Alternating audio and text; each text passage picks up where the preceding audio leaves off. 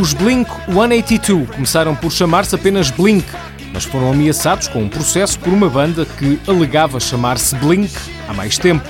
Acrescentaram o número 182, que é o número exato de vezes que Al Pacino diz fuck no clássico Scarface. What the fuck is wrong with this guy? I kidding me or what?